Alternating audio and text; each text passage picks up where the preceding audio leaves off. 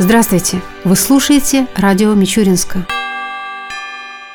Величина прожиточного минимума по Тамбовской области за третий квартал текущего года в расчете на душу населения составила 8738 рублей. Для трудоспособных граждан прожиточный минимум зафиксирован на уровне 9485 рублей, для пенсионеров 7323 рубля, для детей 8692 рубля. По сравнению с третьим кварталом 2016 года увеличение по всем категориям составило порядка 3,5%.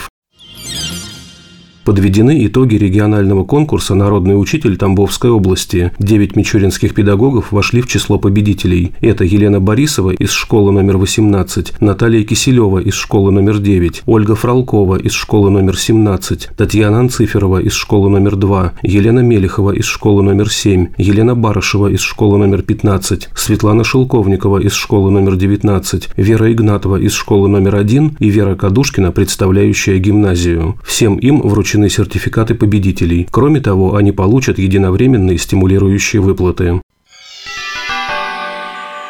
К другим темам.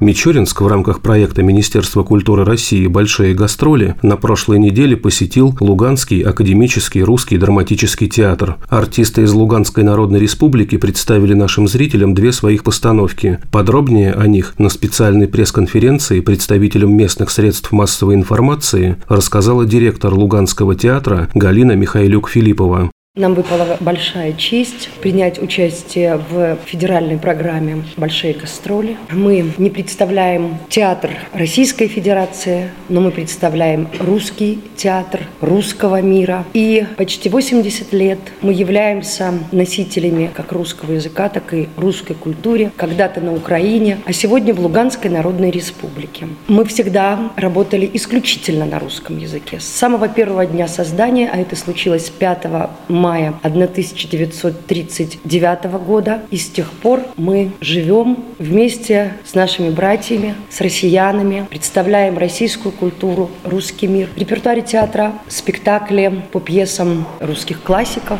Это всегда Островский, это всегда Толстой, Чехов, Куприн, советские классики, российские классики. естественно, зарубежные авторы звучат на нашей сцене. И в этом году к вам в Мичуринск, Тамбов Липецк мы привезли всего лишь две работы, но, на наш взгляд, это достойные работы, и именно те работы, которые представят лицо нашего сегодняшнего театра, его сегодняшний потенциал. Островский светит да не греет. И второй спектакль по мотивам русских былин и сказаний, сказания утренней и вечерней зари, автор и режиссер-постановщик, заслуженная артистка Луганской Народной Республики Светлана Степкина.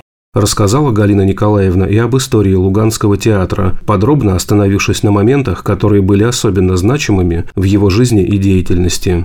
История театра, любого театра не может быть оторвана от жизни и той земли, на которой и ради который существует и творит. Конечно же, страшным ударом по театру пронеслась Великая Отечественная война. Наш театр дважды закрывали. Это помимо того, что была эвакуация, было возвращение, затем в Москве принято было решение закрыть наш театр. И вот тогда, конечно, это было страшное потрясение. Не только для работников театра, но еще, конечно же, и для луганчан, которые с нетерпением ждали. И все равно в 43 году было все-таки отвергнуто и дерзко отвергнуто отвергнуто решение Москвы закрыть театр. На свой страх и риск начали э, репетировать «Симонова, жди меня». И все равно театр остался. Но это было великое потрясение, конечно же. Затем потрясением, конечно же, были те работы, которые являются как бы ключевыми работами творческими для коллектива именно нашего театра. Это, конечно же, героическая драма «Молодая гвардия». Из истории мы все помним, что роман едва начинал печататься на страницах тогда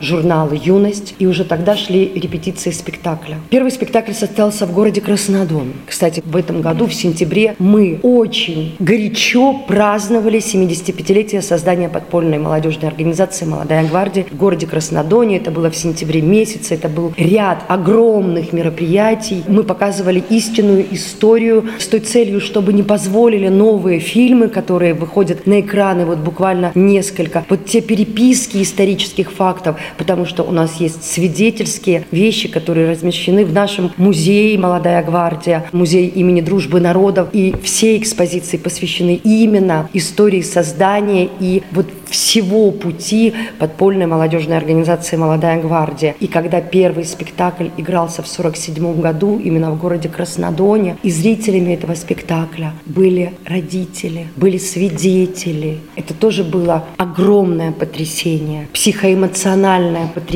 для коллектива театра. И снова, конечно же, война, которая случилась в 2014 году, которая просто перевернула наше мироощущение вспять. Летом шли репетиции, ничто не предвещало беды. Нам не платили заработную плату уже месяца полтора. Первая группа артистов уехала в Димитровград. И затем еще некоторые ребята уехали в сторону России, потому что это был единственный путь, более или менее безопасный, в сторону Краснодона, через Краснодон на Изварина. Это была дорога жизни. Собственно, она и сегодня это остается дорогой жизни. Это та дорога, на которой сосредоточены как пограничные войска Российской Федерации и с нашей стороны это пограничники Луганской Народной Республики. И это более или менее безопасное место, где можно сейчас передвигаться. Конечно же, это тоже было огромным потрясением. Тогда мы репетировали «Зайку за знайку», «Цвета» мы репетировали. Были совершенно уникальные случаи и по ходу репетиций, и в ходе расстановки каких-то акцентов в тех работах, которые мы репетировали тогда. Но в контексте происходящего это звучало вообще уникально. И когда вопрос «Моя родина Украина» в начале спектакля звучит как утверждение, потому что речь идет о маленькой девочке, когда-то маленькой девочке, которую в войну увели в Германию. И женщины разных цветов, оттенков, возрастных играют историю этой женщины.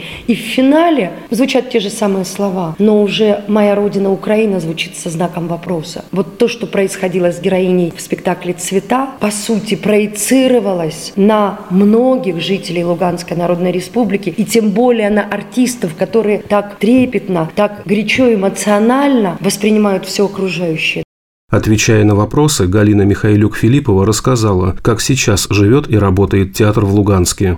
Во-первых, мы очень много работаем в Луганской Народной Республике. У нас было и сохранилось три театра. Наш русский академический, музыкально-драматический. Кстати, наш театр носит имя Павла Борисовича Успекаева, великого советского артиста, всем известного Верещагина в «Белом солнце пустыни», потому что этот человек два года своей жизни творческое посвятил нашему театру. Первые творческие шаги он делал именно на нашей сцене. У нас есть украинский музыкально-драматический театр, академический русский, украинский, заметьте, потому что Конституция нашей республики определены два государственных языка, как русский, так и украинский. И у нас есть театр кукол, поэтому вот вся практически аудитория у нас задействована. У нас есть филармония, более того, у нас есть орган в филармонии, поэтому есть потребность у людей. Мы очень много выезжаем по республике, потому что так или иначе хочется поддержать и тех людей, и особенно детишек, кто остался и живет на линии соприкосновения, где по день, каждый день они слышат эти ужасные звуки, где им приходится часть ночи проводить в подвалах. В 2015 году у нас были большие гастроли по городам Москва, Нижний Новгород, Казань и Ярославль. Это тоже благодаря Министерству культуры Российской Федерации, Центру поддержки гастрольной деятельности все происходило. И, конечно же, мы бываем на театральных фестивалях. Да, не так активно, как хотелось бы. Естественно, есть и финансовые трудности. Естественно, все идет лишь от того, что у нас сейчас военное положение и в республике идет война война, и этого отрицать нельзя, и об этом нельзя не говорить. Вот скоро мы поедем в Ёж-Кралу на театральный фестиваль «Мост дружбы», например. Поэтому мы выезжаем, и спасибо огромное, что у нас есть такая возможность.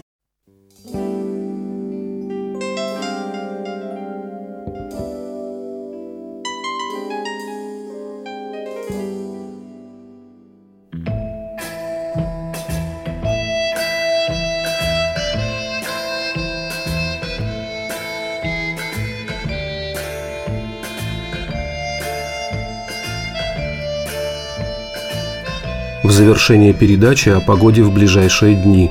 По данным Гидромедцентра России, в среду и четверг в Мичуринске днем будет 3-5 градусов выше 0, ночью около 0 градусов. Согласно прогнозу, в эти дни возможны осадки. Ветер ожидается южный, умеренный, до 5 метров в секунду.